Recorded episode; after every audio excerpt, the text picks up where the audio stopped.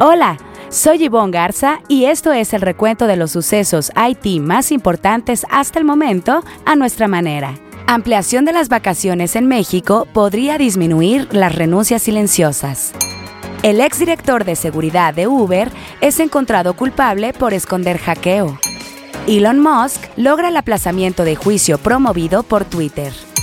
Telefónica Movistar analiza el lanzamiento de una red 5G en México. En así lo dijo el CEO de Tenable, Amit Joran. Y el IT Masters Insight de la semana es de Emilio Porras, director de tecnología de Afore Sura. A pesar de todos los cambios en el entorno laboral y los avances en digitalización y conectividad, la ley laboral mexicana no ha cambiado en los últimos 50 años. La propuesta de modificación en materia de vacaciones que está en el Congreso tiene como uno de sus principales objetivos pasar de 6 a 12 el número de días de vacaciones tras el primer año de trabajo. Pero antes de entrar en materia, revisemos otros temas candentes en el dossier. El exdirector de seguridad de Uber, Joe Sullivan, fue hallado culpable en una corte federal por cargos relacionados al ocultamiento a los reguladores gubernamentales de una filtración de datos de clientes y choferes. Es el primer ejecutivo de una compañía que enfrenta cargos penales en relación con un hackeo, por lo que su caso establece un hito y podría cambiar la forma en que los profesionales de la seguridad enfrentan las vulnerabilidades de datos. En 2016, cuando la Comisión Federal de Comercio de Estados Unidos investigaba a Uber en torno a una brecha anterior en sus sistemas en línea, Sullivan sabía de una nueva vulneración que afectó las cuentas de más de 57 millones de pasajeros y conductores. A Sullivan se le encontró culpable por obstruir la investigación y por encubrimiento.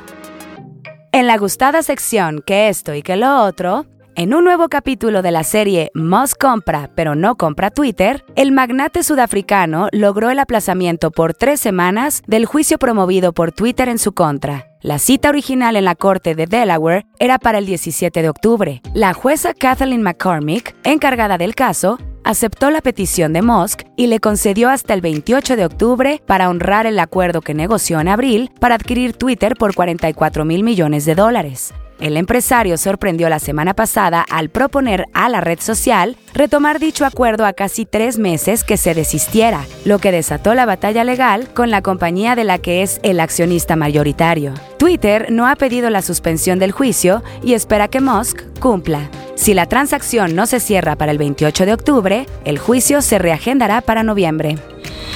La directora de Asuntos Públicos, Regulación y Negocio Mayorista de Telefónica Movistar México, Ana de Saracho O'Brien, dijo que la compañía está en pruebas de la red 5G para lanzarla en el mejor momento. Como hemos informado en su oportunidad, Telefónica Movistar completó la devolución del espectro radioeléctrico que utilizaba para sus servicios de telefonía e Internet móvil al gobierno mexicano en junio pasado. El objetivo de Telefónica es enfocarse en el uso de la red de ATT como uno de sus insumos esenciales para seguir comercializando sus servicios en el país. En este contexto, Desaracho O'Brien dijo que la red 5G de la compañía utilizará las bandas del operador estadounidense, pero espera Telefónica el mejor momento para crear una oferta de valor a sus clientes. Esta semana en Así lo dijo, donde resaltamos una frase que a lo largo de la semana las y los reporteros de IT Masters Mag hayan escuchado de conferencias o entrevistas, tenemos al CEO de Tenable, Amit Joran, quien en el lanzamiento de su nueva plataforma Tenable One habló del crecimiento que han tenido. Over the last several years, we've dedicated ourselves to becoming the absolute best in class provider in assessing vulnerabilities at the enterprise at enterprise class, at enterprise scale. We spend more in vulnerability management R&D than Qualys and Rapid7 combined. And the results show that. We cover more than 20% more CVEs. We have fewer false positives and fewer false negatives. We're the largest vulnerability management provider on the planet and still the fastest growing provider. También queremos escucharle a usted. Si tiene algún comentario o sugerencia, escríbalo en redes sociales con el hashtag ITMastersUpdate. Estaremos pendientes de su retroalimentación.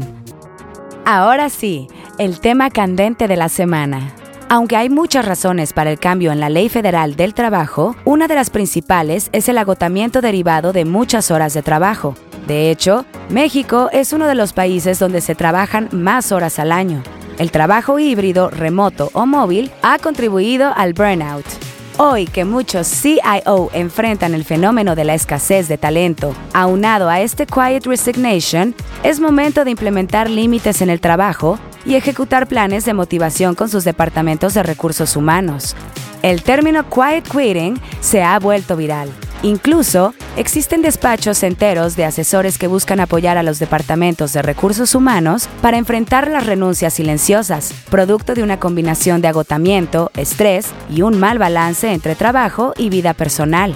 No es que antes del trabajo híbrido o remoto no existiera este fenómeno, pero sin duda se ha profundizado a últimas fechas. Quizá la modificación a la ley laboral mexicana que está en el Congreso ayude en algo.